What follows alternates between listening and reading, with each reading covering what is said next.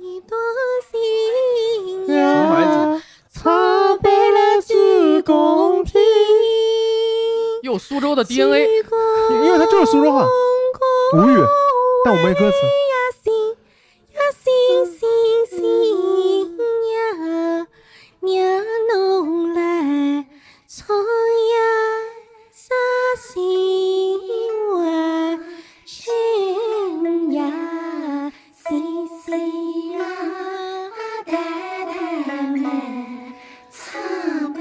只共听呀。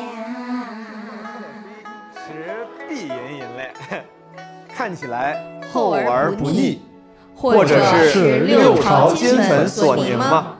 我我们初上船的时候，天色还未断黑，那那样样的柔波是这样恬静委婉，使我们一面有水阔天空之想，一面又憧憬着纸醉金迷之境了。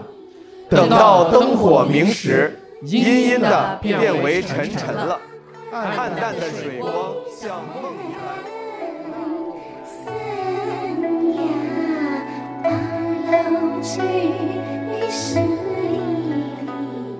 朋友们，你刚刚听到的是《基本无害城市生存手册》南京站录制现场的记录。我知道现在有很多带观众的现场播客的录制，但我觉得《基本无害》还是有自己特色的。我们会尽量让参与的朋友们都能以体验好的方式参与到这个录制过程中，而不只是听和举手发言。听过这个系列的朋友应该已经有概念了。目前的形态是会有一些朗诵和音乐的环节。如果你没有听过之前的《基本无害城市生存手册》，我跟大家介绍一下，这个系列是基本无害编辑部为了满足星际旅行者在地球的旅行考察和商务需求而策划出品的音频旅行攻略。我们现在已经出了沈阳篇上下两期，呃，南京篇这个是下期，如果你没有听过上期的话，可以回去听听上期。这期呢，我们的主播嘉宾是脱口秀演员大狗、犊子、佳玉。这是上个月十一期间，我在南京演陈州亲友版的时候，顺便录了这么一场基本无害的线下播客录制。顺便跟大家说一下，之后我会尽量再去每个城市演出的时候，顺便录一期带观众的基本关线下录制。有些朋友说，哎，在哪儿录制？怎么知道这些信息？你可以加呃 Marvin 的微信，一般都会在朋友圈或者群公告里面预告。我一般的播客里也会预告的。然后现在那个三个 Marvin，大 Mar、小 Mar 都已经人满了。小猫在我们河南话里有奇怪的意思。这个小小猫它不知道为啥谁举报我们了吗？这个号很正常，这个号就跟前面两个号一样，就是拉人拉群而已。但是说被判定为违规，现在这个小小猫唯一一个能用的号，这个微信号是基本无害小助手的这个缩写 J B W H X Z S，但是现在加不了，所以说你可以晚点加。之后我们有录制或者演出信息，小助手一定会在朋友圈分享。之后如果基本无害这个线下录制来到你的城市的话，非常希望你们能参与。然后这一期我们有个合作，朋友们，感谢七夕枕头对本期基本无害的支持。老听众知道，基本无害还是比较少接这种转化向的消费品的合作的。这个是因为这个合作找上来的时候，我突然发现我本来就有他们的产品，我本来就是他们消费者。有些朋友知道我对于家里的居家设施是比较讲究的，我有好几个不同类型的枕头，但是这个其中有一个我经常在用的就是这个七夕的那个人体工程学枕，我这个名字可能不太对啊，就是它那个形状就明显是非常人体工程学的一个枕头。啊我其实已经不记得是不是什么这个七夕了。他们找来合作的时候，我说：“哎，我说我有个枕头跟你们特别像。”他说：“什么牌子？”我说：“我给你看看。”然后我一看 logo，就是七夕，七是一二三四五六七的七，西是东西南北的西。朋友们，如果你现在还没有找到一个满意的枕头，你希望能有一个更好的、更有利于睡眠的、躺在床上睡得更舒服的枕头，甚至你可能希望这个枕头能够有保护颈椎的作用，我建议你可以试一试这个吸吸枕头，我用了几个月了，我觉得还挺好的。而且现在他们给基本无害了一个特别狠的折扣，就是你可以去七夕枕头的旗舰店，然后找客服，找客服报暗号“基本无害”，他们的粉丝优惠是比双十一价格还要便宜的，几乎是打了五折。或者你可以去咱们这期节目的 show notes 复制专属链接，然后也可以拿到优惠。另外，如果你真的去买，记得在备注的时候写上“基本无害”，就不是跟客服报暗号啊，就是你下单的时候在备注里写上“基本无害”，他们还会送一个价值九十九的眼罩。这个枕头确实还不错，他们好像还有各种各样别的产品。现在他们出新款了，我买的时候还没有新款，新款好像你还有一个小程序可以测你的头围，就是它会更精细的给你一个适合你的枕头的尺寸和样子。Anyway，如果你也有一个非常好的枕头，倒也不用非消费。但如果你要是想寻找一个更适合的枕头，朋友们，你可以去试一试啊。好的，那接下来让我们来听一听这期《基本无害城市生存手册》南京篇的下期，尽量听到结尾，朋友们。我们这个特别企划都是有设计的，开头结尾都特别厉害。去你是离，是为难优雅。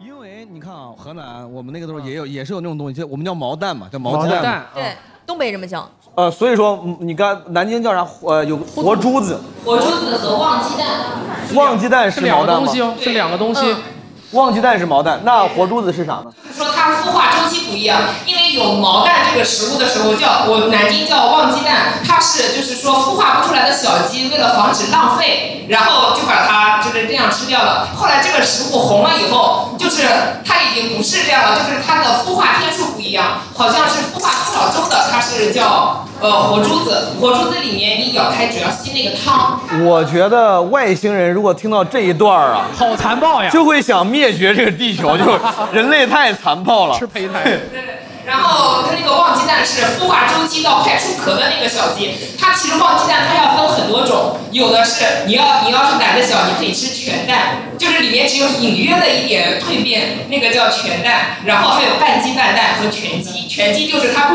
破壳前的那个那个状态，就是里面整个是鸡，也没有一就蛋是。一个微型的全家桶。对于我一个外地人来说的话，就是活珠子它是没毛的，旺鸡蛋它是有毛的。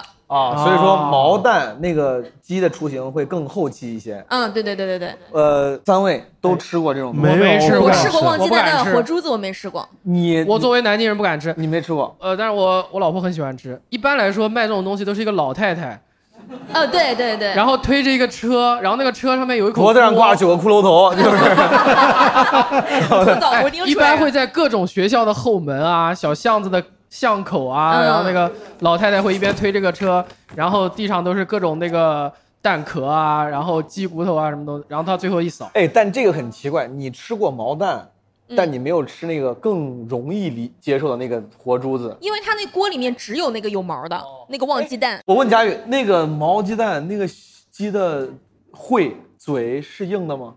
就是它本身当一个鸡成熟的时候，身上硬的部分不是它在还是毛蛋里是硬它的还吗是胚胎。都是软的。对，但是我就是那个毛的口感让我只能尝试那一次，我不能再试第二次了。哦，你只吃过一回。对对对，有没有人喜欢吃这个东西的？就是挺经常吃的，常吃喜欢吃，大概什么频率？就是小时候不觉得是罪恶，直到大大学去了外地才知道这是。啊，现在你那你就不咋吃了呗？因为现在就路边上有摊子，就肯定走不动了。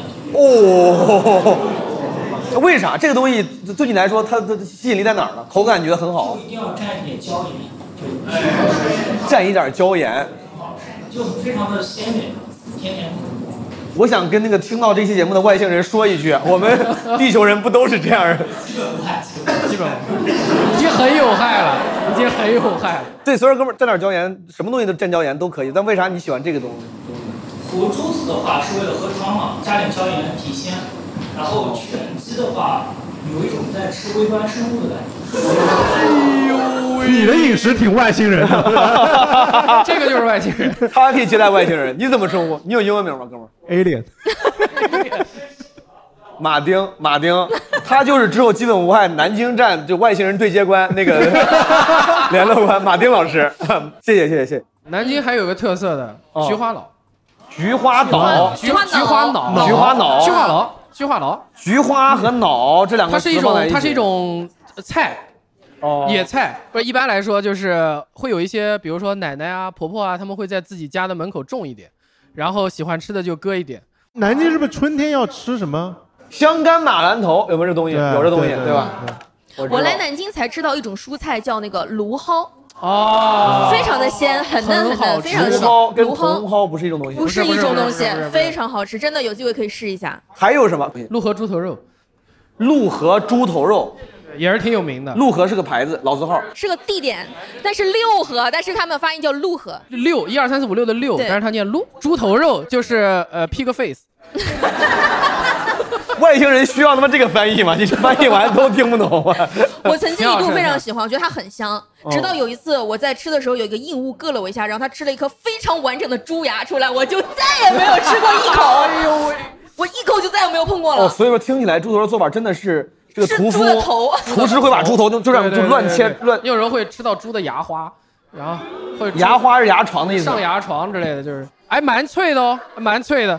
但是比如猪头肉吃到什么牙牙床，这个是正常的吗？还是说这个属于没做好、没清理好？我不太清楚，但我在吃到那个之前的时候，我是觉得这个东西真的很好吃，真的很香。就像咱们说南京烤鸭、什么南京板鸭一样，嗯它这个在前面，但它不一定非在六路河吃，可能很多地方都会有对对路对河猪头肉店，对吧？对对对对对。明白。路河猪头肉还有啥？有没有还有锅贴，还有锅贴，哦，皮肚面也算，皮肚皮肚面皮肚面皮肚面，皮肚面，肉皮，皮肚就是猪然后的炸猪的干了皮炸过，然后对这一种食材，肉皮，肉皮对，然后拿它蘸着那个汤汁怀那个面条，它是个汤面还是个、呃汤面拌汤面汤面汤面是个汤面。对，拌面会做成干条对面，你如果进了一家那个皮肚面店，你直接跟老板说来一份全家福就行了，全家福里头是啥？啥都有，就三鲜，你知道什么猪肝、猪肝、猪皮、香肠活猪啊子，青菜，没有活猪子没有活活猪子，没有没有，没有活猪子。呃，鸡蛋，鸡蛋，对，然后还有一些什么火腿肠啊，什么东西，他都给你放。我刚来呃呃南京的时候吃这种面条非常吃不惯，因为我觉得它没煮熟，我觉得它中间心是硬的。但是哦他们说就是这这样就是这样的，就是吃这种口感就对对对，就是这样的。所以说，去一个南京特色的面店的话，只要说全家福都能听懂，就是对给你上一能个对听懂。明然白后还有一大锅，盆还有锅贴，锅贴是南京锅贴，不是哪儿都有吗不？是，它有一叫呃，是有清黄蒸的黄黄的那种长条还的有，长条的，哦我当很好时吃在南京读书的时候，哦，我觉得到处都有七家湾，湾，就跟上海的全家便利店一样，戚家湾是七就家它湾就叫七家湾一一个个品 title，牌，一个对是 title，个连锁锅贴店吗？不是不是不是连锁，所以说戚家湾并不是像喜家德一样是个牌子，它像沙县一样对是个标志，哎对对对对对对对对是个精神图腾。对呃，可以哦这么说，可以这么说。戚家湾，我可以给大家推荐。荐一个锅贴店，就在那个同大家医院巷旁边，对，非桥常好吃头。桥头的锅贴，嗯，桥头什么锅贴？他们家是他们卖全清名真拉叫面的那个什么，西北桥头，西嗯，北桥头。佳宇，你说是是就在十字路口是个绿色的牌子，很长，然后一定要在中哎当大医时院，你就你就搜中大医院，对中间的中，大小的大，中大医院，外星人听见了吗？搜 中大医院啊！然后外星人一定要在当场吃，不要打包回去，那个对东西一定要当场吃，然后蘸它那个小料，非超常的级好棒。吃，我我第 咱说太细我第一次吃那个牛肉锅贴的时候挺惊艳的，就因为它嗯表面很脆，然后你一咬开那个汁水就全部就爆对出来，，有点吃甜的第一次生煎的感觉。这个中大医院的西北桥头锅贴嗯，对，的开到几点？好像是二十四小时，二十24四小小时时。今天晚上咱们就可以，我估计应该有很多朋友也是外地来的，都都可以尝尝这两他家们家就算是下午三点钟左右去，就是人很少的时候，你排队都至少半个小时。明白。中大好，这个中大医院这个知道了，你这个知识真的很实用。继续再给一些，咱们的嘉宾们、观众们还有啥？还有啥推荐的？ Scout 老师正经的，咱们无名的合伙人，而且是土生土长的南京人。那我必须说一下，因为独自说桥头嘛，但我觉得南京最好吃的锅贴是李记。哎银钱满堂喝彩。哎 我吃哎，过李记和桥头，独自说都吃过，但你更喜欢桥头更。喜欢桥头，就是各有所爱嘛，各有所我爱。也去吃什么情况？比如说今晚演出结束之后，二十四小时啊，那个我桥头我也去吃。那这点，嗯，李记早就关门了，老去吃李记，因为它二十四小时店，中大医院旁边。明白。呃，李记它非常好吃的原因就在于它的皮，它有点酥，是我的个人口感。它吃起来感觉跟南京其他任何一家锅贴都不一样。就如果你要我推荐锅贴的话，我只会推荐李记，其他的话都不一样。明白。只有李记是最好吃的，李记是个连锁吗？还是就是？就一家店。我就在搜呃李记锅贴四个字儿李。记锅贴是是。可以。Scott 还有啥？你作为南京本地人，你觉得好吃的，或者推荐给外地朋友的？真的再推荐的话，嗯，南京的汤包也不错，南京的汤小笼包。但是我这个人吃的比较，哎，我不知道大家有没有小时候去那个杨公井那边有家小上海，我不知道有没有。在南京吃小上海，你这个那家店真的不错，小时候去里面吃呃汤包，但那家店已经拆掉了。我印象特别深的一件事是什么？我在那边吃小笼包，然后我妈出门了，嗯，呃，突然进来一个乞丐老爷爷，就把我面前那种小笼包拿走了，我没有注意到。他也没说话，他也没打。然后我妈进来说：“哎，你吃完了。”然后她看到外面一个乞丐在那吃小笼包，说：“你被偷走了。”汤包抢劫犯，那是我老乡儿，你们。我的妈呀！主打一个自信，就是不吭气儿，就是不能跟你有的眼神交流，假装这很正常，拿着就走了。谢谢 Scott。还有没有？我刚才呃这边是有朋友说什么呃鸭粉丝汤。鸭血粉丝汤哎，这个应该是大部分外地人对南京的刻板印象，对吧？嗯这个是最就是最有名的鸭血粉丝汤。就是我第一次去吃鸭血粉丝，就是我妈带我去吃的。您哎，先我先问一下，您是不是南京人？是的。您是南京人，好，你说。然后就是他那个店里面有一个，也是有个乞丐的，但是他是乞讨的。你们是每个南京小吃店配一个河南乞丐，哇塞，政府配的是吧？我妈说那个乞丐很有名，因为他是用乞讨的钱去去做善事的。哦，他是做善事的，因为做善事，所以说他他自己很穷吧，全都捐出去了。哦，劫 富济贫，啊对，劫贫济贫。 哎，所以说你说了半天，这个鸭血粉丝汤，你作为南京本地人的，比如说我要想吃鸭血粉丝汤，有没有你推荐的牌子、饭店？我只吃过回味的，哦，回味，那大家都反正啊，他们他们是不是说什么金陵中学边上的很好吃啊？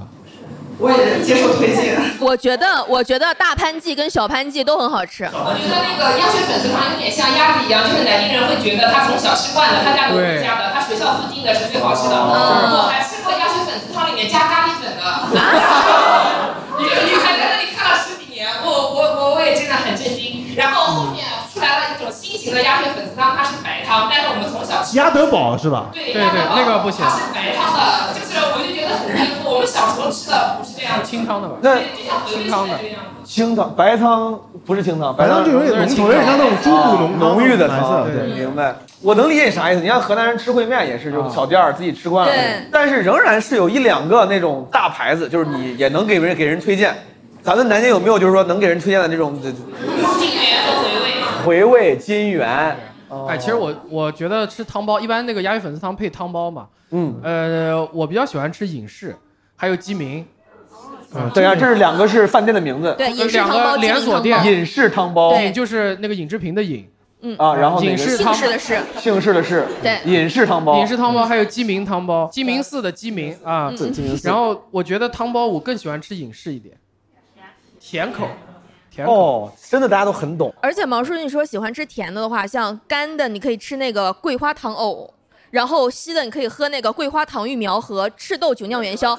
我真的很爱吃豆酒酿是元我宵。我每次点凉菜，我就很爱点什么桂花糖藕这样的菜。嗯嗯说到这儿，我上次吃桂花糖藕在南京，就是在那个南京大排档。嗯我问一下哦啊，南京大排档，我当然知道，很多朋友说它就是名声在外，可能让游客很多人吃，但就本地人觉得它真不不吃正宗吗？到底真我不想吃，问，真不吃，真不吃，真不吃。是因为它不正宗，它不好，还是因为你不啊就是南京大排档，对于南京来说，它能达到及格线水平吗？啊，对，我想问这个问题。可以，勉强可以哦勉强可以 OK 而且很多人看到这名字说大排档，就总想在街边的那种一大圈子哦。其实人家根本不是那个字，它是品牌的牌，大牌。哦所以它其实只是取了一个谐音，但其实它是非常珍贵的。然后它的那个装潢也非常的老南京，而且它你一进去，它会有什么招呼、喊喊话对什么对对，然后会有那个小二，然后有一些老大爷还会有批发的哦演出。就刚才不是说嘛，会有苏州评弹的在那边演出，你一边听曲儿一边吃，也会有这种情况。就我能理解为南京大排档可能是一个比较商业商业稍微商业化正规一点，嗯可能很多本地人会觉得看起来不太 local，嗯但它东西其实还可以，是能不能这么理解其实其实我觉嗯得对于外地游客来说，他可以一下子很方便的尝到各种南京的特色的食物，对吧？了。是这样的，就是一开始我招待外地人都是去南京大排档的。我觉得南京人不喜欢南京大排档，一个我问了很多人，他们的主要原因就是说，他们把南京大排档的口味做得越来越甜了，然后就是已经啊偏向苏州那种甜了，我们已经看得出来了。然后它的烤鸭也甜，连素十品都甜。台上有苏州人反呀呃向鄙视了啊，反向鄙视了然啊。后不是，就是我们不说甜不好吃，我们的口味没有那么甜。我觉得他们误导了南京的这个美食的走向。但是我觉得南京大排档里，我觉得他嗯，不是说及格，我觉得他做的最好的一道就是赤豆九娘元宵。我觉得他比他比其他很多专门做这个的店做的都好吃，但是他也能及格，所以我招待外地人都去南京大排反档。正外地人也吃不出好坏。但是后面后面外地人不肯吃了，然后北京人跟我说啊，我们北京经常吃这个店，然后这几年徐州的朋友都不吃了，南京大排档也开到徐州去了。徐州的朋友都不吃了。上次我见这个句式是狗都不吃了。然后后来我就我就一直想后面嘛，我就我就换了一个招待的思路，我就去张府园，因为当时我们公司在三山街那边，然后就是李记锅贴、张明白鸭、小郑酥烧饼一整套。等等等等等等，你慢慢点说，外星人朋友得听不听不太清。李记锅贴，呃，啥啥啥烧饼，张云板鸭，张云板鸭，对，小郑小郑酥酥烧烧饼饼，这都是比较当地老字号比较 local 的的小吃对对啊。对小郑酥烧饼有很多外地人喜欢的很喜欢，接受不了接受不了，因为它是用鸭油烤的。鸭油酥烧饼。它的这个烧饼里面有馅儿吗？有，其实正宗的只有甜的和咸的，有馅儿的都是后来为了迎合顾客加上去的。哦，都是都是异教徒魔改版的烧饼。对对对，就是我们把鸭子利用到极致，每个方面。明白。呃，妹子你怎么称呼？你怎啊，我么？叫薄荷。薄荷老师，好，你继你继续说。然后后面我又转换了一个思路，就是南京还有一个特色，就是清真馆子。就是南京有很多回民，然后你在街上看到鸭子的店的时候，上面经常会标清真，什么马祥星什么的，有的有的马祥星、韩复兴韩什么绿柳居，对然后还有一家安乐园。然后我有一次安乐是园带外地的朋友去吃，他们拒绝了我，他们觉得安乐园这个名字像一个墓园。哎，但是安乐园的菜感觉你要把它送走。 还挺好吃的。对，这这都是南京就是比较嗯老老字号的一些清真馆子。明白。嗯，刚才他说的那几个小吃就是什么呃绿柳居韩复兴然后他安乐园当然他他说他说他说的是带朋友去什么什么地方吃这个东西，那个地方叫啥来着？张府园。张府就是以前的戚家湾，就是以前回民的聚集地。现在南京最有名的两家清真寺，一个是净觉寺，一个是就是草桥。草桥现在已经没有清真，就是净觉寺那么有名了，但是它比较古老，它就在那个就是就是那条街的那个。你是不是市文化旅游局派来的这个 这个 PR？哎，他他他好了解，什么都知道。因为我是呃确实是老南京，老南京啊，哎，张府园，你看这种这是个地方。我要是跟出租车说，我说我去张府园，他知道去哪儿吗？肯定知道呀。因为那边的美食比较集中，因为南京人称那里为老城南，就是就是三山街那一带，包括张府园，他们是挨着的。那个就是南京的老城南，就是现在你要去找南京最古早的那种感觉，就它还有一些解放前的民居没有拆。谢谢薄荷老啊师，非常非常齐全。 好，你往后传一传，看看那个后面的朋友有没有什么补充，我是苏 北的，不不丢 人。就是谈到吃的，我们淮淮人之魂就会燃烧起来。您是淮安的，我们淮扬菜就是所有不是江苏人的朋友们，你们来江苏最好吃的一定是淮扬菜。他说话好温柔啊。他就是我梦想当中的江南女子说话的方式。但你看，啊，我也觉得他说话好温柔，很江南，但是他又说他是北边 儿的。谈到说话，我们有一句特别自豪的环话，叫“为中华之崛起而读书”。哦哎，人家人家挺会说话的，是这的，是的，是的。这么这话一出来，瞬间让那些想要 diss 的人就没有没话可说了。是的，哎，妹子你怎么称呼？呃，碗洗，碗洗，洗碗吗？那你平时来 讲，碗洗老师。倒装句。我有一个弱智的问题，你看啊，淮扬菜指的是淮安和扬州这个区域，对吗？嗯淮扬的淮指的是淮安，扬是扬州，可以怎么样？反正是这个区域。嗯淮扬菜其实在各地，就尤其是北，你看很有很多很高级的餐馆就是什么淮扬菜。对在江苏内部，淮扬菜系是，就是也是很有存在感的，是吗？建国前夕，周总理深思熟虑，哦决定开国第一宴选择淮扬菜，这是国宴。哦国宴，哦这是淮安旅游局的 朋友，这都是。一般人不知道这些信息的，我感觉。感觉他现在准备那个公务员面试的答辩。对因为总理决觉得建国初期，呃，就是天南海北的人都在一起，只有淮扬菜处于秦岭淮淮河一带，它既不太甜，又不咸，又不辣，就是是他娓娓道来，让我我感觉听出邓丽君的味道。哦，你多说两句吧，你。说南京的小笼包好吃的话，我们淮安的蟹黄汤包应该是呃白月光吧，至少是。择偶来我们呃就是光提阳澄湖大螃蟹的话，那不如直接吃蟹黄汤包，对吧？淮扬菜有名的菜，你给我说三个。清蒸狮子头，清蒸狮子头然后长鱼宴是很厉害，就是长长鱼，就是鳝黄鱼，鳝，黄鳝，黄鳝叫长可以做出一席的菜，就是用这一一种原料，哦可以吃大概十几种用鳝鱼做的菜，黄然后哦长还鱼有宴一。种蒲菜，蒲菜是淮安应该是特有的一种菜，是梁红玉当时抗金的时候， 我以为是乾隆下江南的时 候。有有点像在读那种贴在墙上的那个墙上的那个小纸片那个。当年梁红玉。有一种我个人最喜欢吃的名字很香艳的菜，呃，一种点心叫小脚卷子，它是形状很像古代的三寸金莲，它是一种很普通的馒头，都没有油，但是呃，怎么说呢，是我吃过最好吃的面食，可以推荐给老师。谢谢，知道我喜欢吃面。您做什么工作？平时？哦公园。公。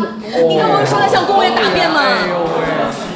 哎，建宇，我知道为啥找人家是厅长，一般 就就是很难找，很难。啊，淮扬菜还有那个文思豆腐根是吧？是那个就是刀工切的很对，那个很牛很牛逼。明白。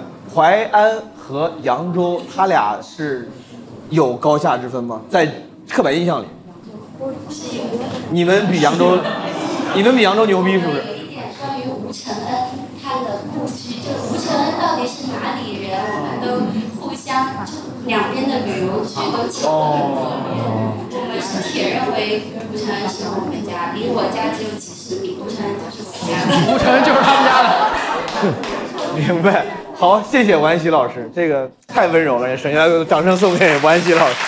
盱眙小龙虾是淮安的是吧？盱眙应该属于淮安的一个地级市，对不对？嗯，这个字儿我大概在就大概两周内才刚刚学会正确的读法。我确鱼台是吧我确实一直鱼台是吧叫，我一直读什么就是玉鱼台台玉台小龙虾，不知道啊。来，哥们儿你说，就南京的小龙虾，基本也是靠盱眙带火的 这个状态。哦。然后我只能说一点江湖气息比较重的，就是南京的砂锅，在建邺区。其实建邺区也不是全特别的豪华，有一块地方叫南湖，南湖南湖的砂锅就特别有名。你去吃就不用在乎地名，呃那个砂锅基本上就要找那种在就是平时的居民区，然后他把墙破了个洞，然后那个店已经在洞里面，然后也没 有店一定洞，我怎 么？店一定在洞里 面啊吗？这是南京的叙利亚风情区是吧？ 我南湖的店只要是破墙开的，基本上都是就是对正宗，呃正宗苍吗蝇馆子一般都很正宗。明白。我来南京最近这几年，我二一年来演专场和前段时间来红山，我都特地在南京找小就是小龙虾吃，我觉得挺好吃的。我小就是我小时候小龙虾火过一大阵子，当时一个小龙虾，一个酸菜鱼。之前南京还有夜市的时候，比如说那个马台街那边，现在就没有了，都拆掉了，就落寞了。嗯那时候还有灯光隧道，灯光隧道是对灯哦，有人记得就是湖南路一条街，这个就是南京市政规划的一个败笔，一个繁华的一个路段，然后因为常年的修路就落寞了。啊，本来很繁华，因为没修好，算是耽误了，是吧？就是各种原因很复杂，是之前就是说要开通什么地下商业体，然后也没建起来。厅长，这是他的都是个人观点，好吧？这跟跟 基本无害没有关系。我觉得政府政策挺好，我这 哎，但是当时那个湖南路一条街，然嗯后包括南京大排档在的那个狮子桥，然后还有当时的那个马台街，都是一串的。嗯嗯然后还有那个少少年宫，然后还有那个军人俱乐部，还有长三角图书交易市场，什么都是在一起 的。我我我要是想问，比如说我听起来确实小龙虾不是你们那儿特的，但比如说我是外地人，我在南京想吃小龙虾，嗯，大家是你们有一些公认的推荐吗？因为我二一年来的时候，点评上我查了半天，就去了一个店啊，那个冰镇什么女哦酒花酒雕，，哎呦，好吃，太好吃了，好吃太好吃了？？微微所以我就感觉它还冰是镇冰镇的那个有酒味儿的那个对真对好吃对，。花雕小花龙雕虾的特别好吃，是的很清香。然后你把那个蟹壳剥开之后，它里面的肉真的是就是蟹壳剥开了， 吃的他妈也不是虾，我虾壳剥虾虾壳剥开之后，然后它里面的肉真的就是很紧实。是的，它那个冰冰的，然后你一咬下去，哇塞！所以说你刚才对您拿着麦是因为刚才你说南京大排档小龙虾就还就不错是吧比？较方便，因为第一，南京大排档它几乎所有的呃地铁站或者商圈哪儿都有。点得到。然后呢，他家的龙虾的品种好像也不止一个，有两种以上吧。我我我我点过两次，有那个是酒酒粕还是酒糟的那个，嗯就也挺好吃的。然后还也有不那错种呃香辣的，或者是那种十三香啊、蒜泥的，应该都有，可以都都尝。明白。南京大排档一票，还有没有朋友有别的推 荐？我自己的心头好就是老一中后面有一个杨氏盱眙青龙虾，他们家的花雕酒酿，我觉得真的很好。杨氏什么？盱眙就是盱眙，哦，盱眙青龙虾，对对盱眙对，青龙虾。哦，您还想，您还有什么？不好意思，就是还想推荐一个菜，就是南京人应该都会吃，叫什锦菜。哦。什锦菜，什锦什锦菜，什锦菜我。觉得拌菜、凉拌菜，它是那种就是十样菜，然后每样菜呢单独炒，然后用香油啊、糖盐，然后拌在一起。就是南京人、本地人他们过年都会做，然后做很大盆，就是亲戚朋友都分一点。单独炒菜，对炒完之后再拌到一块凉儿。拌，它是一个凉拌的菜。取一个十全十美的。哦明白。我们这儿有有朋友要补充，我跟大家解释一下，这个什锦菜它不是十样菜，它是什锦，它就是哦说它分点就是一看你这个主妇你的勤劳程度和你们家的这个，我吃过最多的就是十几二十样的都有，少的也是四五样，就是每一家的口味都有不同，它不同的在于就是说这个主妇她她可能就是包括炒菜，她用香什么豆油还是花生油，它出来的味道都不一样。然后我小时候天比较冷嘛，不像现在是暖冬，我见过都是用澡盆一个澡盆最后炒出来的，是那种红红色的澡盆。对，然后还有那种现在变成了脸盆，但是也很多，而且这个习俗就是说我炒了这么一大盆，我可能要吃半个月，然后呢还要分给亲戚朋友。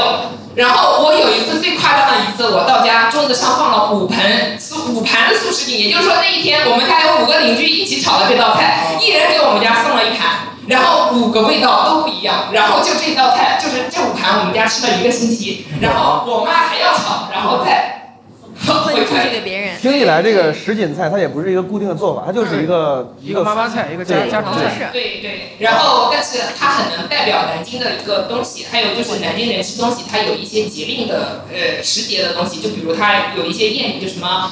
呃，小雪什么腌腌菜，大雪腌肉，还是我我不记得了。对，他们我我我我妈还有我们邻居几个几个阿姨，他们会严格按照这个时间，就是就是时令那一天，他们一起去到菜市场去买。他们腌菜用的那个青菜是南京的一种青菜，叫矮脚黄，就是南京话说叫矮猪黄。然后他们一定要用那种菜，他们说腌出来，然后烧那个筒子骨、腌菜头汤，那个菜是最好吃的口感。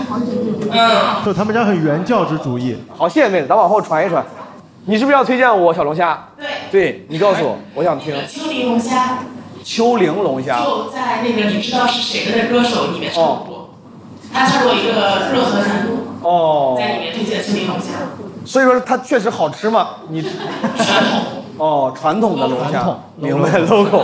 好，还有没有小？我就是想知道，问问小龙虾的这个店有没有人吃过好吃小龙虾的店？应天大街上面那个有一家店，应天大街，应天大街应应天大街在那个河西精英那那那个高架，它下面有一条那个路，就是有个南沙北窑。南虾北洋，南虾北洋，这是最近几年有的南虾北洋南虾南南南虾北洋，北洋，南虾北洋。对，它里面像像刚才您说的那个，像那个黄酒的花椒的一些东西啊，哦也挺好吃就它不光卖虾，它还卖羊。对它好像是夏天卖虾，冬天卖羊。对它被它玩明白了。对，冬天羊肉 锅子。可以。还有刚才说的那个就是汤包，我觉得汤包应该是太爽哎了，晋江大包，晋江蟹黄大包。晋江晋江是吧？文学城嘛，它有一个店的名字叫这个吗？还是说我就就是这个风格。呃也有南京也有相关的。我我想问一下，我前后鼻音这问题是晋江还是晋江？就是那个左边晋立，右边是青字的那李个。靖的靖是吧？对，哦，对，晋江是晋江是吧？我也前后鼻音不分。我们都不分。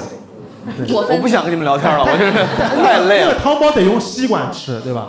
对，吸管然后插进去。它很大，它很大，很扁，会烫嘴的那里面一包汤，你先要把吸管插进去，把汤喝了那。不跟上海城隍庙特产是同一个东西吗？有点像，但它形状不一样。对，褶子是朝上的。对。拉到了的别人你们各自坚持的这些特色真的没有什么意义。我们褶子朝上，他们褶子不朝上。我觉得我们屌一些。 我下来发现一个褶子朝左的， 好吃的这个，我觉得咱聊挺久，应该差不多了。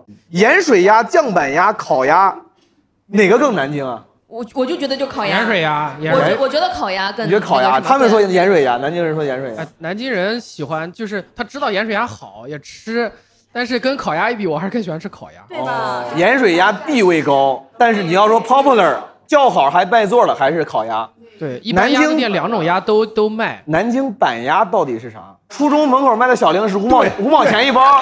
对，南京板鸭， 南京板鸭。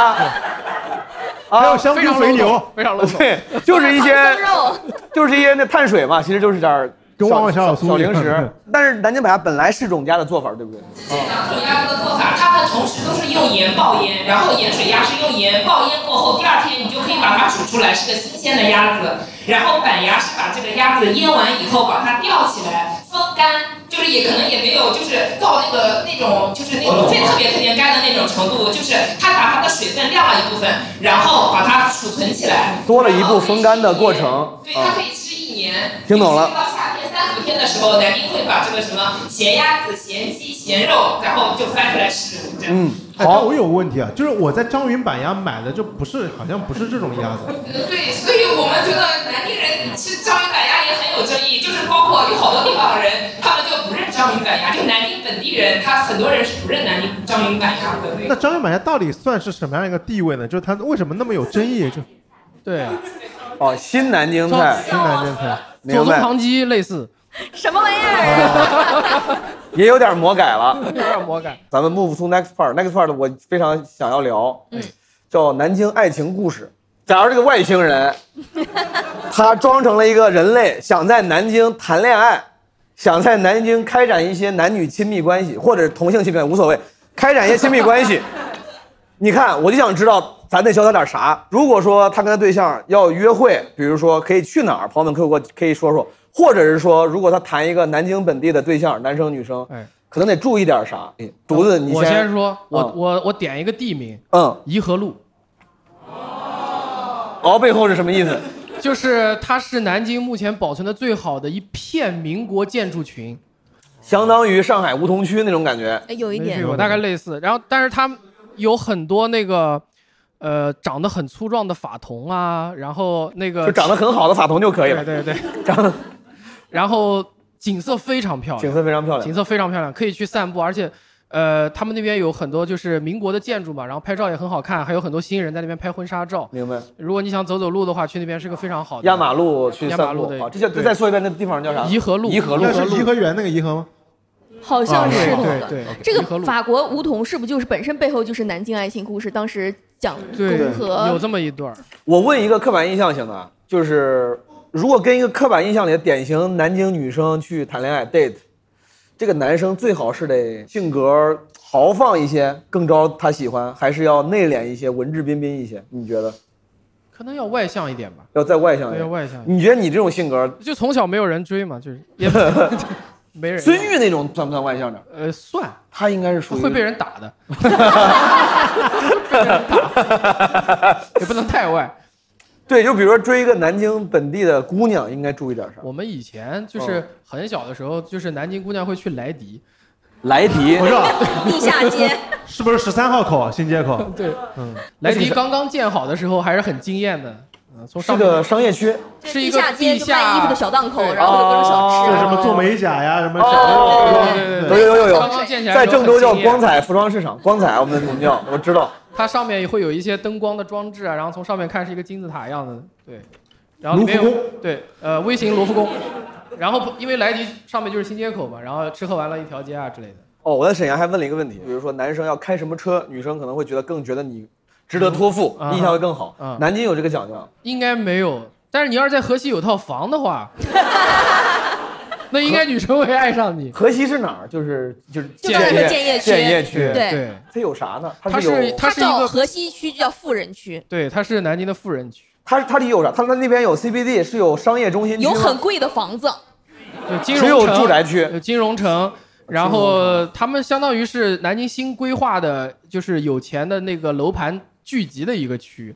河西区要有房，可以去呃颐和路逛逛街，逛逛街对还有什么？就是尽量校园恋爱。我身边最成功的一对夫妻，就是这两个人都是南京本地人，尽量校园恋爱。他们两个就是高中就谈恋爱，家长的压力之下、铁蹄政策之下，现在孩子两岁多了，哦，非常非常美满。而且男生就是女生是比较外向的，但是男生是那种不怎么讲话、不善言谈，一看就很憨厚的那种人。但是两个人的生活非常的美满，对，哎所以尽量在校园里面其找实到其对实南方京女生没那么物质，就是玩得到一块儿去就还挺好。 对他们两个是对我见到的很难得的那种灵魂共鸣的 couple。明白，都是南京本地人。对对对对，大总，你想说啥？我刚想说，这校园恋爱是在南京，就是它是一种特色嘛，就是比如说南京，他说你好像就是南京，如果海关海关问那个外国人说：“你来中国干什么？”我要去南京校园恋爱一下。 就是没有，因为我在看这个数据，南京有五十一所大学，三十一所本科，就确实啊，南京因为学校多，学生也学校多，多多对多南京、武汉都是学生比较多那种。比如说你要在南京谈恋爱，有什么禁忌吗？就是那种下头瞬间有没有？下头瞬间哦，我这个可能不具备什么典型性。嗯曾经也是有一个男孩子，当时在追求我的时候，然后就硬要骑南京人。嗯，不是，也是哦在南京，在南京在南京对对对对，非要骑电瓶车载我去 兜风，而且还在喝了一瓶啤酒之他是后，我已午夜经骑手 嘛，我已经抢，哎呦喂，我觉得很浪漫啊，我觉得 不。骑电瓶车载我去兜风，这是没问题的。但是他是在喝了一瓶啤酒的情况之下，然后我已经强烈要求说我们打车去玩，然后他就非要说展现一下我酒后迷人的车技，然后硬要载着我逆行。我去，就是他非要走逆行车道，因为我平时骑车的时候，我就很担心别人逆行会撞到我。然后逆行的过程当中，前面刚好有一个清扫马路的那种垃圾车，因为它占地面也会比较大嘛，然后它在非机动车道上，所以它留的道就比较窄。嗯结果他骑过去的时候，转头骂人家司机，就这啊你个这已崽子，经然后我就这当时 特别，我当时特别生气，你又逆行，你还酒驾，然后你还骂人嗯家一个正在工作的清洁人员，我当时我真的瞬间满天下了好多的。这个还是很下头的，点下头真的很下头但是满天下了好多头这个说法，我是第一，我是第一次听到。不是，我说这已经不光下头瞬间，这是违法瞬间。经常有听说什么去浦口火车站是怎么回事？啊是那边景色很好吗，浪漫小瞬间。浦口火车站不是朱自清写《背影》的那个火车站吗？那篇散文《背影》，那个送送就去买橘子，那个爸爸去，你在此处等我，我去买橘子那个地方，那个背影。然后他他们那个父子告别的在那个车站就是浦口火车站，就是这个也可以谈恋爱去，就是你去 去谈恋爱买橘子你去买点橘啊子，买点橘子。对女生说你在此地别走。跟我讲一下，对对，然后可以去就是坐公交车去到那个中山码头，然后买两块钱的一个轮渡票，然嗯后就可以就是过长江，然后可以挑一个有日落的时间，或者是比较是的，舒服一点的时间。哦非常唯美，非常浪漫，你是觉得是这是加分的？加分啊！如果一个男的大半夜骑电动车带着你要有日落的时候，有日落有日落的时有日落候，然后这个时候两个人再戴着同一个耳机，也是哎呦，但是他酒驾那行不行？ 那不 行，酒驾不行，酒酒驾是肯定不可以的。看日落应该在江南还是江北？看日落，刚才其实说最美的地方是在鱼嘴，鱼嘴湿地公园，去颐和路压马路，去嗯鱼嘴湿地公园看日落，对去吧紫金山看日出，是不是还有音乐台什么喂鸽子是吧？对对对对吧？乐台会歌呢，梧桐大道，我们走一下。梧桐大道在 哪？是中山陵那个地方。中山陵，对，就是那一片中山风景区那里，嗯。中山风景区是中山陵，围绕中山陵修对建的。对对对，那一大片。中山陵是专门纪念孙中山先生的，但是整个是一个中山风景区，它不是同一个钟。那个中山是钟表的钟，钟表中是对，所以它是个中山的整个的大的风景明区白，对明对白对，对所以我们可以避开陵园区。明白那个中山风景区很大，然后它有一条环陵路，然后环陵路上面有很多景点，就不管你是开车还是骑车也好，环陵路上面有很多景点你都可以去。 现在是不是电瓶车给封掉了，不让骑了？你不要执着于电瓶车了，就是他过不去，他过不去。你很希望被封掉，那边停车场也不少，但是可能呃价格就是景区的价格。呃，因为那边属于是就是环境保护的那嗯个，还是比较推荐绿色出行的。嗯嗯而且夏天的时候，之前像灵谷寺那边是有萤火虫的。好，哦，对，叫什么寺？什么寺有萤火虫？灵谷寺灵谷寺有萤火虫嗯，这个好这。个应该也算一个比较浪漫的事情。的确哦是不是还有去鸡鸣寺看樱花，看对樱花吧？鸡鸣寺看樱但是情侣去鸡鸣寺很容易分手哎。我跟我女朋友在一起三年了，然后我没有去过鸡鸣寺，呃，因为之前说有讲友说什么去鸡鸣寺如果不是正缘会分手，对，不是公务员会分手，不是正不是正缘缘，正缘，正缘。不是正缘会分手，公务员不会分手。所以说，所以说金命四反而他意思就是检检验一个人是不是你命中注定对的那对个对，是。不是真命天子？是不是真命天哦鸡鸣女？寺一般是单身去那边求姻缘，然后从鸡鸣寺出来之后还有南京的城墙，从南京城墙还可以直接走到玄武湖。呃，就是那边到秋天的时候，就是有一部分叶子会就是呃红或者黄色的时候拍照特别好看。呃，我们大概去年去过一回，就那边还会有很多大爷，就是扫扫街的那种，他会帮你拍。好一堆长枪短炮的专业器械是吗？呃，然后还有那个就是神道，现在叫石像路，就是那个明孝陵那边，明孝陵神道，对，那边也有。呃，然后那边也有也也有可可以方便约会的浪漫的地方。对可以拍照啊，就是但是有可能节假日人会比较多。哥们儿，我插一句啊，我能不能就是擅自问一下你对象？来来，妹子，之前您就是你男朋友带你去这些地方里面，你最喜欢的是哪个？呃，明孝陵吧，明孝陵，就是那个是你有最美好记忆的。它它真的很漂亮。就中山风景区那一块的话，秋天是真的非常漂亮。就感觉如果是约会的话，秋天去它的场景和氛围是有给你的约会带来 buff 加成的。 明白。呃，您这男朋友你怎么称呼？你怎么叫他？对呀。就三个字，名字名字呀名字呀，明哥，明哥，平时走在路上说，明哥哎，名字这明哥，明 边。哥，叫我小杨就行。啊小杨儿，小杨老师，因为听起来他是一个非常会约会约会的人。我问问女朋友啊，就是你觉得小杨老师平时给你就是就是约会，包括不就你俩的感情生活这些安排，最让你满意的一次、最惊艳的一次是啥？呃，就是我也是来南京上大学嘛，就是在南京恋爱啊什么的约会的话，呃，不是说要去哪里吗？呃，我是觉得，呃，男孩子如果带女孩子去的话，不是肯定会去逛新街口嘛。然后如果是坐地铁的话，新街口地铁站那个大转盘，就是有非常多的出口，很多游客来都是找不着北的那一种。然后那个时候我也是刚来嘛，然后他就是安排约会什么的，然后那些口啊分的特别清楚。 这个这个挺印象很深刻这个挺牛逼的， 能把新街口的口分得很清楚，很厉害。二十多个出口呢，哦，他是你学长吧？听起来是你刚来，他都已经很很懂了。比我大两届，哦，新街口小活地图就是人 称。指哪打哪这种感觉会给女生比较有安全感吧。不是你在一个地铁站，你指哪打哪儿，你啥你意打啥呀？地口冲就是。它它真的很难找，它有二十几个口嘛。小杨老师，你觉得除了这个认路啊，在新街口地铁站如履平地之 外，还有什么就是平地吸引你的地方？就是平地。还有什么吸引你的地方？你再说两个吸引你的地方。他刚才，你看刚才刚才的回答的时候，还感觉他文艺素养也很深厚，对吧？但是对你来说没有任何吸引力，对吧？就是也也挺有，就是比如说逛一些，就因为南京文化底蕴比较深厚嘛，去一些景点的话，我觉得，呃，对这些比较了解的话会比较加分。他也会比较了解这些，哦那很厉害。小杨老师，你平时会跟女朋友去旅玩的时候，还要跟她讲讲背后的故事。呃，怎么说？因为它比较就是比较贴近现在可能大部分女生喜欢到网红店打卡啊，或者就是网红景点一一日游啊这种的。危险危险危险危危险险危险了啊！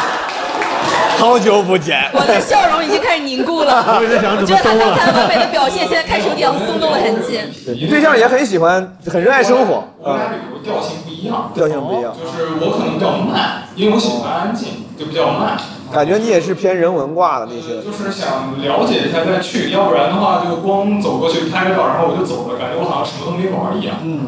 呃，但是就是说后他一开始不是这样，但是现在慢慢就是也习惯了这样子。对，因为我们在南京走的地方比较多了，就三年基本就是南京这些大大大小小地方玩了很多了。就总的来说吧，觉得就因为新街口是比较复杂嘛，就是新街口，我们一年得去。他还是玩了三假年就没走出新街口，假装不在意的，又引回到了自己的这个优势领域对啊啊！你说吧，新街口。因为新街口确实是一应俱全，就是吃的、喝的、玩的，电影院啊，还有一些新奇的，像现在剧本杀什么的，他们都有。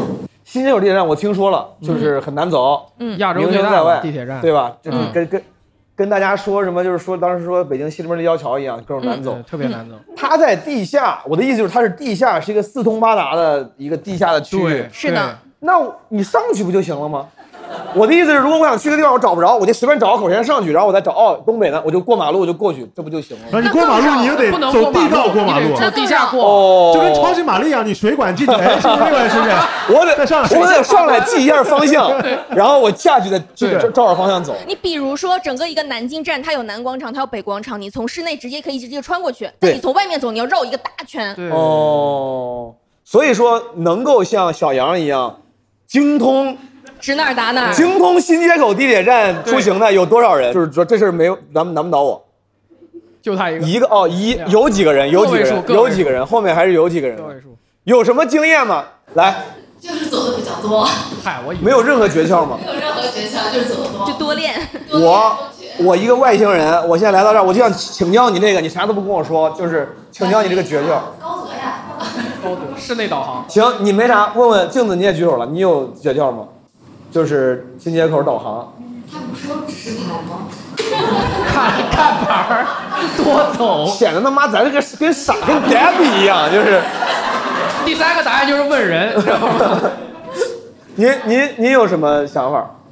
我如果约在新街口的话，就约在新街口的大转盘的七号口。哦，德基德基口，德基口，南京，南京应该说德基商场是最好的商场了吧？这不就是德基吗？旁边。对，就在你对面。所以说新街口离咱很近。对啊，我们现在就在新街口商圈里面啊。咱们在新街口。商圈啊。那个爱上便利的楼下走过去就是德基的哦，孙中山那个地方就是新街口。就在这儿。孙中山的正下方就是对对对，我跨年来这儿了。对对，找七号口就可以了。七号口。OK OK，明白。南京的校园情侣也好，还是工作当中的职任情侣也好，就是怎么没有人去推荐玄武湖啊？我觉得玄武湖真的对，玄湖很美的，玄湖很美的。那你怎么不推 荐呢？我那你咋不说？我旁边，我太熟了。我特别喜欢玄武湖，有时候中午午休的时候我就会去玄武湖溜达。然后春夏两季你可以看樱花、看郁金香，然后夏末的时候还有荷花，大片大片的。然后秋天它还有菊花展，然后冬天的话，如果下雪那就更美了。然后那个里面玄武湖景区它是一个人工湖嘛，它又比较大，然后里面有林州、凉州、汀州，对，那这是他贵州们分的不同的小哦岛分的不同的区域的区域的名哦字。那里面也有一些呃，就是我觉得玄武就是特别方便，然后就是文化气息也比较浓郁，还能滑皮划艇。还有你们提到的那个先锋书店在玄武湖也有，然后玄武湖有麦麦，有那个罗森啊什么之类的什么。这这 有麦当劳对于约会来说，哦真是太加分了。 太棒了，真是太棒了！哎，而且玄湖还可以划鸭子船。如果你们俩还不是特别熟的话，你可以两人约着去划船。哎，但你还真别说，一个公园里竟然也有麦当劳，还有罗森，那也是挺方便的。哦是的是的挺方便挺好的。咖啡店什么的，对，然后里面还有一些文物古迹啊，比如说那个，因为因为玄武湖原来是皇家园林嘛，它好像是零一年还是零零年才对民众开放的嘛，你可以去了解什么呃皇皇家册啊，呃叫什么的，皇家园林零零年、零一年才开放，对，免费开放，费开放大清宫王了一百哦明白免免费开放。人工凿的嘛，然后它历史也比较悠久，就是就是凿开之后，它又被埋了，好像是王安石还是还是谁，我不记得了。他以前就是放那个相当于那个居民的档案的，玄武湖听起来是一个非常好的约会地点的推真荐的，真的非常好。明白？而且面还有个相亲角，还有相亲角，就是划船的时候，你们俩感情就是刚开始萌芽嘛，你们你觉得聊得来吗？你就继续划，聊不来你就直接把它踹下去就行了。我天！好，谢谢谢谢，来哥们儿，你有啥想？还是玄武湖那个娄烨那个电影《春风沉醉的夜晚》里面，呃，陈思诚、谭卓还有秦昊三个人谈恋爱，三个人谈恋爱，艺术电影懂？对对对对，他们三人谈恋爱就在玄武湖，有一个很美的一个情景。怎么听这三个人，陈思诚他妈都没有什么机 会，我感觉。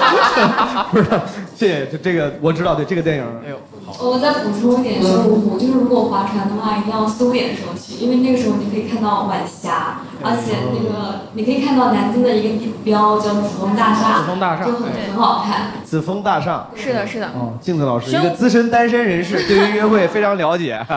玄武湖很神奇，你在某个角度，你往左边看是鸡鸣寺，是那种古色古香的；但你往右边看是紫峰大厦，就是现代化，城市又很好，然后灯光秀又很美。 鸡鸣寺也在玄武旁边。对哦，就是这个左边跟右边。明白来，您您讲。说到湖，我想到还有一个石臼湖，石臼湖。很有有点小众，去的人不是很多。就是就是我叫天气晴朗的时候，会有那种天空之境的那种感觉。然后它石臼湖就是在涨潮之前，它会有长很多那种场，说网红龙猫啊草，也可以开车去，也可以坐地铁。那个地铁就是可以横穿这个石臼湖，哪个石哪个臼？啊石头石头的石石，土臼的臼，牙齿就哦，石臼湖。嗯。什么是网红龙猫草？就是那种很长很小杨的女朋友很想知道什么是网红 龙猫草。就是宫崎骏的那个动画嘛，就是龙猫它会躺，就是有一个画面，就是龙猫躺在一个很长很长很长的绿草地上。想想象一下都哎很那浪漫。这个龙猫感觉动画出来之前，这个草叫叫什么草？叫什么草呢？它就叫网红草， 就是啊后来叫网红龙猫草。那就是草，但是你实际去看就那样。但是如果有些人拍出来加些滤镜会很好看。但刚才这个姐妹有一个要求非常高，就是一定要天气很好，对不然的话就灰蒙蒙雾蒙蒙的，你专门只是为了去那个湖去看一趟就有点亏。哦我那个比较远嗯是吧？太远了它涨潮的时候会有一棵孤独的树，就是它会那个水面会淹到那个树根，就是静谧的湖面上一根一棵树在那里。哦，对哦，为什么会涨潮？为什么会涨潮？大暴雨啊，就是水位上升哦，的时水候。位上升。然后我还分享想讲一个鸡鸣寺，人家说鸡鸣寺说正缘嘛，嗯然后去年我我跟我朋友去的，我朋友单身，然后他去求姻缘，我去求平安，然后买了一个开光的那个手链，然后回来没多久手链断了，然后找到男朋友了然后对，真的找到男朋友，哎化形了，这个手链变了个男朋友出来 了。你好懂啊，你对这些化形了，这都什么说还有法？专业名词。鸡鸣寺在我的概念当中，就是我听到风评是非常两极分化的，就称赞的说就是很灵，你去求什么就会得什么。嗯嗯但另一个极端就是你去鸡鸣寺的人去了就倒霉， 回来之后就又摔车啊，又撞墙啊，然后身上又一他就是把别人的平安转化成别人的姻缘。它是一个人品转化 器，它并不凭空的增加或减少任何能量守恒的人品循环对对对，人品守恒它只是人品的搬运工。 哎，我刚我本来列这个问题了，就是南京寺庙很多，嗯说哪个寺最灵？鸡鸣寺听起来是个名气最大的，那名气很大但如果现在我作为外地人，我说，哎，我想我就只能去一个寺，我想去个最灵的，拜点啥，我应该去哪？哦，都说栖霞寺。就是高考的人可以去拜拜，就是那个地方供的是孔子嘛。哦，你说栖霞寺是吗？不我说的是夫子庙的大成哦，殿。夫子庙的大成对，殿。夫子庙，夫子庙，孔夫子。求学运的话，可以去这个对，地有方。高考的可以去拜拜。那就是哦，这也是分类，跟有很多地方一样。嗯学运是去这儿，姻缘的话，鸡鸣寺，鸡鸣鸡鸣寺嗯可以那栖霞寺是拜什么呢？栖霞寺是什么？栖霞寺它其实是有那个全国最早的佛学院在那里，就是好多那个你要当和尚，你也要修行或者是要学习，就是相当于和尚的大学。栖霞寺是有一个的。和尚的大 学，和尚的大学，哦就是一个没有女生的大学嘛， 就是和尚大学，佛学院。呃，佛学院因为它是佛学院，所以说大家觉得它会更灵。也许吧，因为我是不拜庙的。鸡鸣寺和栖霞寺它是两个不同的代表，因为鸡鸣寺它是尼姑庵，然后那个栖霞寺呢，它是历史比较悠久。呃，当时就是我我也是跟过，作为一个南京人，我还跟了个导游去，专门租了个导游带外地朋友去。然后他是说，就是观音啊，就是说呃寺一般站在莲花上，但是只有千年以上的古寺，观音是站在鳌鱼上的。然后就是那个栖霞寺，它的那站个在就是站在鳌嗯鱼上的。什么是鳌鱼？鳌鱼就是就像是一条大的鱼，然后它有那种造型。哦，站在鱼上。对，他是说那个那个寺就比较比较古老，然后还有南京一个稍微小众一点的寺庙叫壁炉寺，壁炉寺，然后壁炉 寺听起来很有名哎，这不，壁炉对寺，但很是有它名。的人流量绝对没有那两个庙人数那么多。哦，壁炉寺求财，壁炉寺求财哦，明白。好，我再问几个关于南京的，因为刚才聊聊到那个出行了，什么新街口地铁站啥的，有一个问列的问题是南京公交车能飞起来？问号，这是谁写的？ 底下括号四辆十三路公交车在山西路广场做环形运动，时空会发生扭曲。 所以说是南京是是是南京司机开车性子很急的意思是吗？很快，但是我真的很推荐，其实公交比地铁，我个人是更喜欢的，因为哦一方面它是地面交通，你是可以看到很多风景的，但你嗯地铁因为是只在地下嘛，是而且在地上的话，相对来说它的步行的距离会更少，因为它嗯减少很多的换乘的距离。然后南京的公交车它会给你一些反馈，因为南京有个非常好用的 APP 是。南京本地宝或者说一二三四五的那个政务服务热线，嗯如果你在上面投诉，它响应速度非常快。所以有一次我当时在坐一辆五三八的时候，它一个急刹直接把我甩出去了，把我甩到一个老太太身上。然后老太开始对我进行疯狂辱骂，说你给我去别的地方坐什么之类的。然后我当时我也很委屈，我也不想把我自己甩在你身上。然后我当时就去疯狂的投诉，结果当天中午那个公交车司机就。他的车队就打电话给我嗯，跟我进行诚挚的道歉，跟我说我要把你这段视频在我们的车队每天循环 播放，做大家的教材。什么？你飞出去的视频？对，因为他车上会有一个监控视频的录像。老太太疯狂辱骂，对， 含呆逼量比较多，是吧？ 明白？哎，对我这个我想问问你们，你们有人多少人知道南京市花是什么？梅花，对到底谁是说啥茉莉花是梅 花梅花是梅梅花是梅花南京地铁 logo 不就是梅花吗？南京市花是梅花，哪里能看到最美的梅梅花？花山啊，梅花山呀，梅花山，梅花山啊，有什么是你们觉得大家都说来南京要玩，但你们觉得嗯，就是高估了，没必要？就踩雷的去了会。对，踩雷了，对，大概这种意思，有吗？比较传统的就是夫子庙，哎，夫子庙就是个纯商业区，就是你在夫子庙能吃到什么什么长沙臭豆腐 啊，台湾大鸡排啊，对，炒酸奶，嗯对，哪儿都是。就这种东西 对，但我觉得得夫子庙它里面有一个贡院，这个东西是很值得去就是参你看。看可以看，但是对以往你吃东西不的不那个古代的高考的那个地方嘛，那些学子，所以它旁边不是说有个寺可以去求，所以我觉得这个其实是可以去看看的。对，可以看看，反正没去过的朋友，说不定有空可以去看一眼，可以去听一听嗯可以去感受一下。还有德云社。呃，最后几个问题，假设你看啊，这个外来的外星人旅行团，这里面的每个人呢，他需求不一样。嗯有些人他就想来南京求生，就是讨生活，找个工作。南京有没有什么优秀本地企业吧？我这么问，优秀的本地企业，苏宁、苏宁、啊，苏宁，苏宁这个是苏美达，苏美达，苏美对，是什么？苏美达也是个比较大的集团公司，集团公司外贸公司，嗯，您说什么？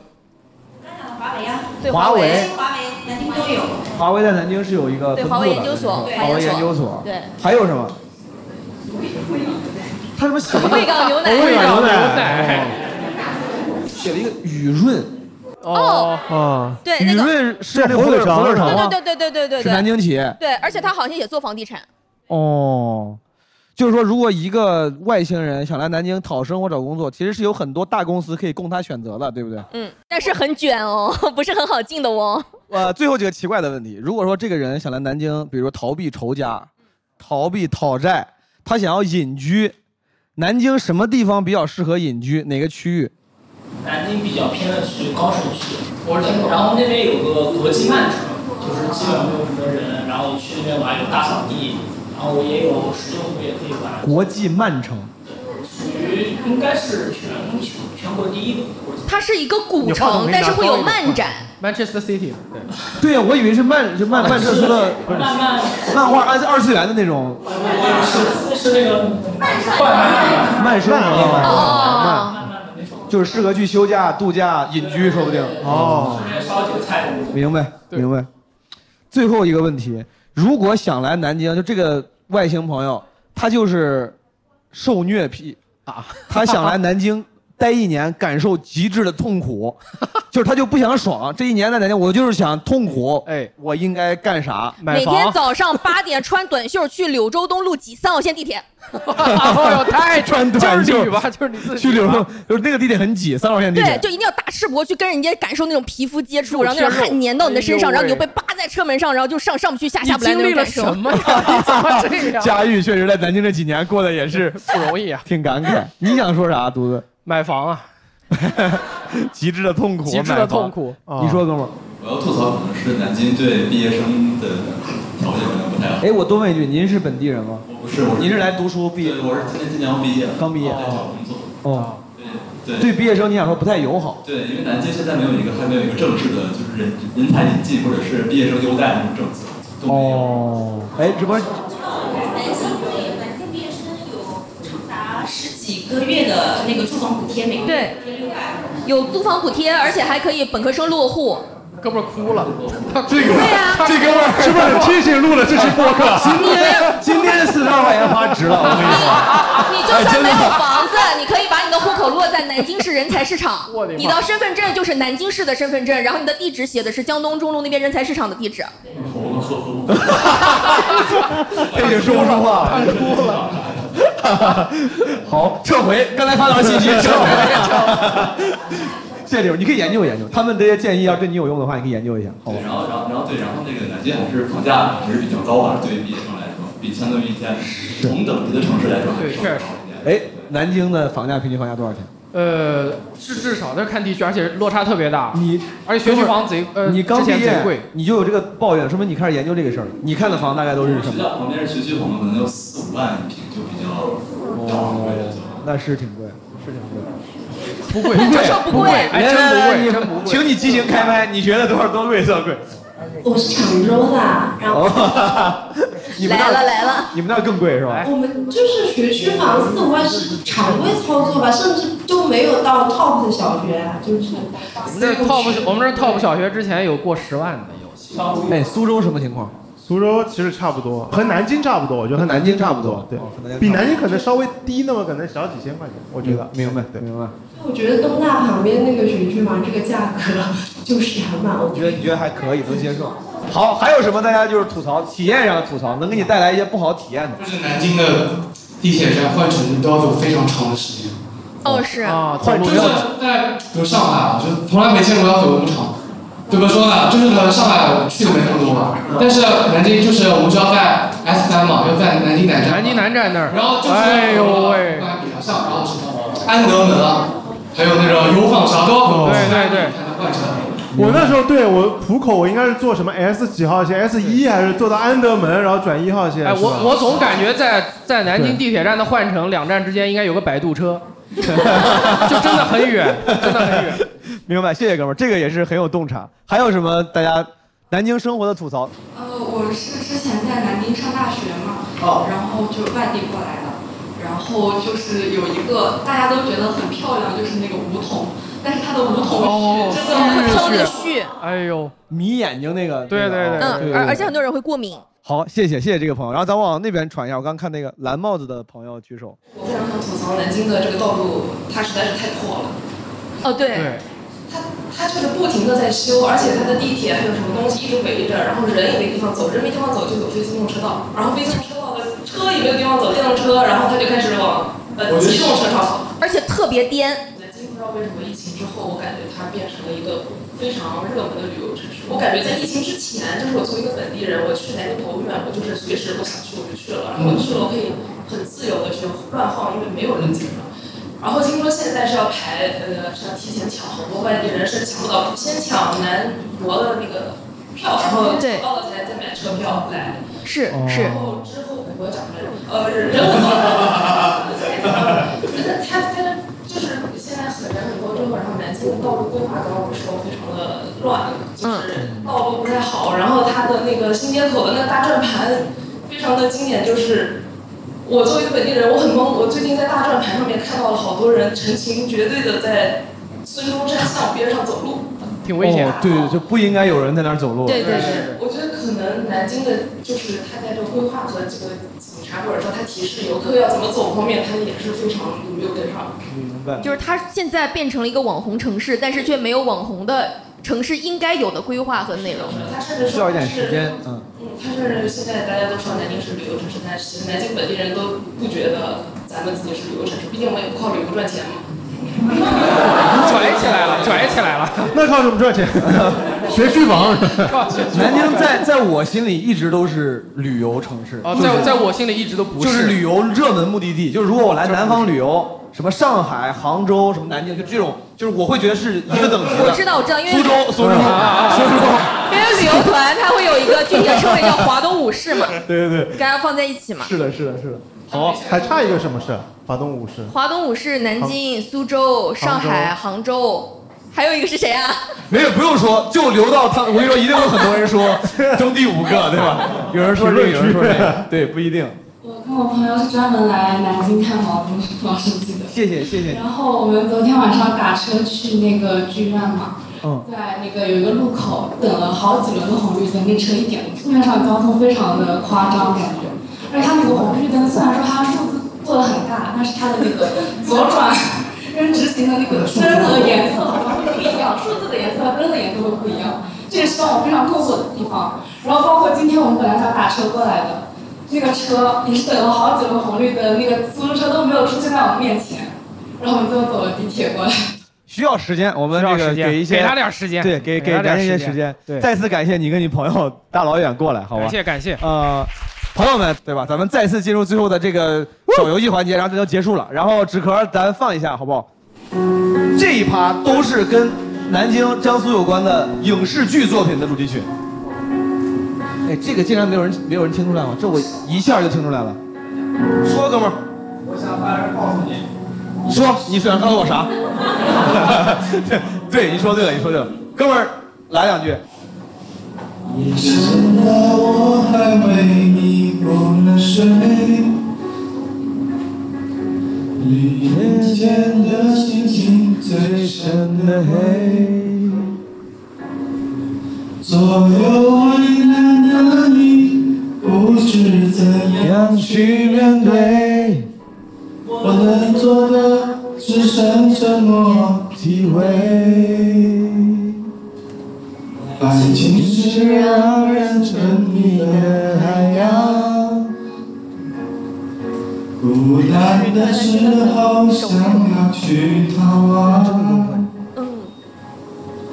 转身的一瞬间，你出现在我身旁，你的眼泪不敢让我太过奖。可以，挺好。我想大声告诉你，你一直在我世界里。太多的过去难割舍，难忘记，太心疼你，才选择不放弃，也不勉强。你不要哭，这样不漂亮。唱得特别好。换一首，纸壳。星光灿烂，猪八戒，这个跟江苏有啥关系？我不用听，啊我跟你说，刚才那首歌选的是因为蜗居海清老师好像是江苏人，这首歌好像是因为陶虹，陶虹也是江苏那个地方。想带身上，蓝天白云、青山绿水，还有清风吹斜阳。一千年，年年花开放，天天好生活。一次人间也匆忙，相逢的浪，地狱天堂，还有你的灿烂脸庞。有天长。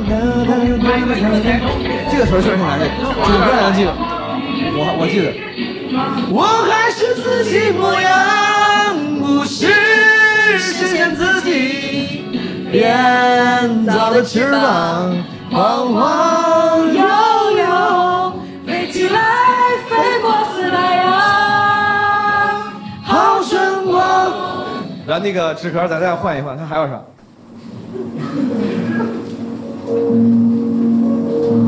哦，致致敬匆匆那年。哦，刚还有人提了，是不是？匆匆那年，是匆匆那年还是致青匆春？匆那年，倪妮老师演的，对吧？她也在里面出演了。嗯，这首歌应该可以吧？咱跟着，对，就就是王菲那个。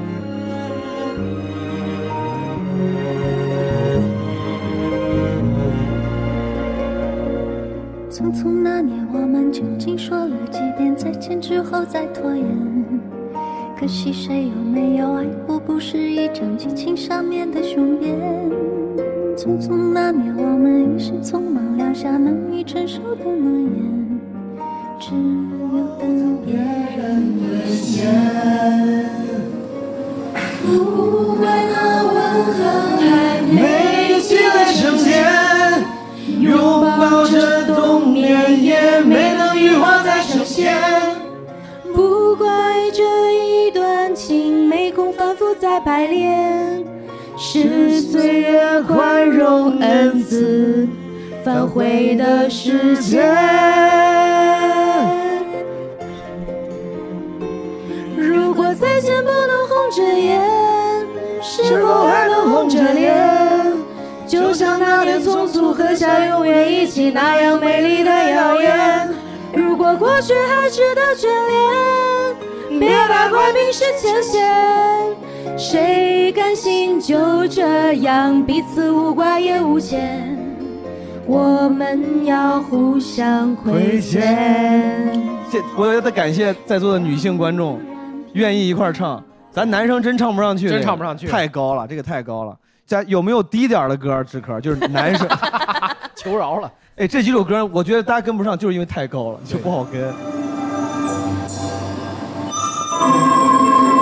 《红楼梦》吗？这个是。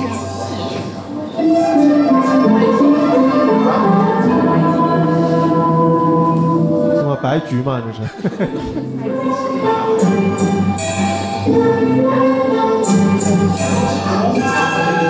谁说的济公？谁说的济公？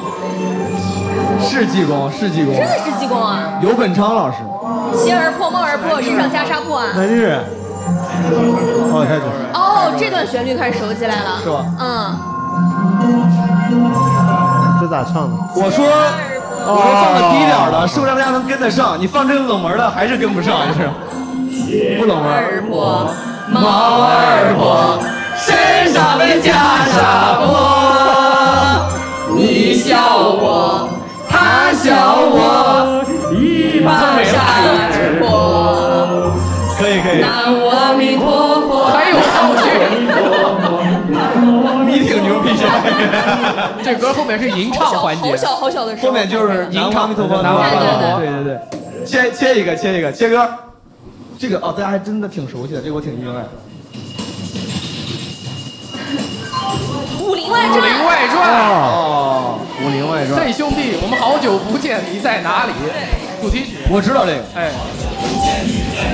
嘿，朋友，如果真的是你，请打招呼。嘿，兄弟，我们好久不见，你在哪里？嘿，朋友，就这两句啊如果真的是你，请打招呼。别对着我笑，没人会在乎；别对着我哭，没人会装酷。牛逼啊站着清清楚楚。牛逼牛逼就到这儿了。牛逼牛逼牛逼！ 我小时候超爱看这个电视剧，这个也有，总有人知道吧？什么嘛？你也不知道，咱俩你说咱俩一代人，你也不知道。宰相刘罗锅。不是谁看电视剧记主题曲啊？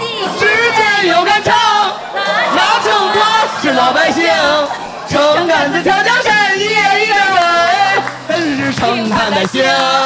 牛逼什么呀？不是， 如果这是个 PK 游戏，我们俩输惨了。对 哎，这个你们听过吧看电视剧听过，听过，听过，听过，听过。你听。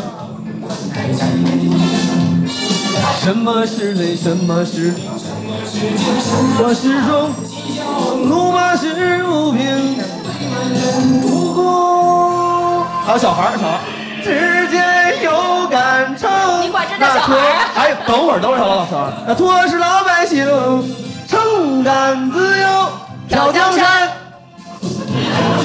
雷 back，有雷 back，有雷 back。有个哦，没小孩儿，我以没为有等到小孩儿，唯一一次小孩儿。那这个这首小孩歌儿跟在江哪苏里有啥关系？呃，李保田老师，刘罗锅的扮演者，他是哦江苏人啊他是江苏哪个地方？李保田老师不是南京人，就是徐州人。徐州人啊李保田就是演《神医喜来乐》啥，嗯他很优秀的一个演员。是的，是很厉害。谢谢，切一个吧。因为我看在座，你看啊，其实有跟我大概年纪一代的，甚至可能我看有一些哥哥姐姐，但他们都不熟悉。我不知道是不是南北方看电视剧的这个习惯也不太一样。怎么你们只看影那个片头曲部分？我不知道小时候接受不了正片儿， 河南不让看正片儿，因为小时候他是电视，不像现在能调进度，你对只能等着他唱完。啊。可能你下一们首网互联网这一代不会不太懂吧？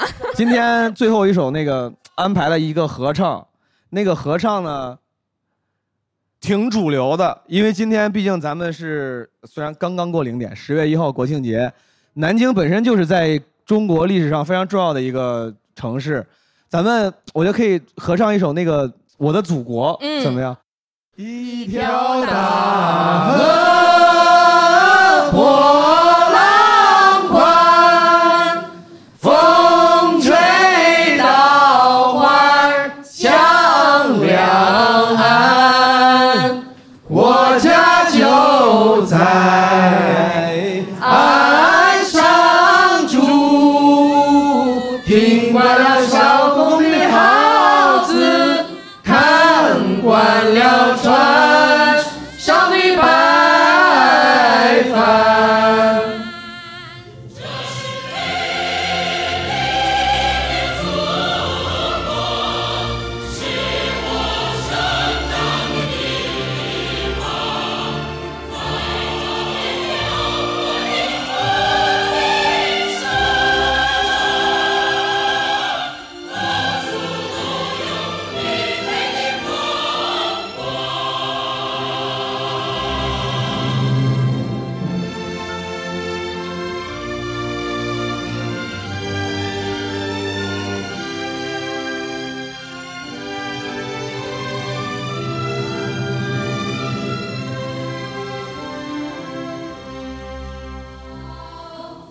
姑娘好像花儿一样，小花儿心胸多宽广，为了开辟新天地，唤醒了沉睡的高山，让那河流改变了模样。这是英雄的祖国，是我生长的地方，在这片古老的土地上，到处都有青春的力量。好山好水好地方，条条大路都宽敞，朋友来了有好酒，若是那豺狼来了。迎接他的友列强。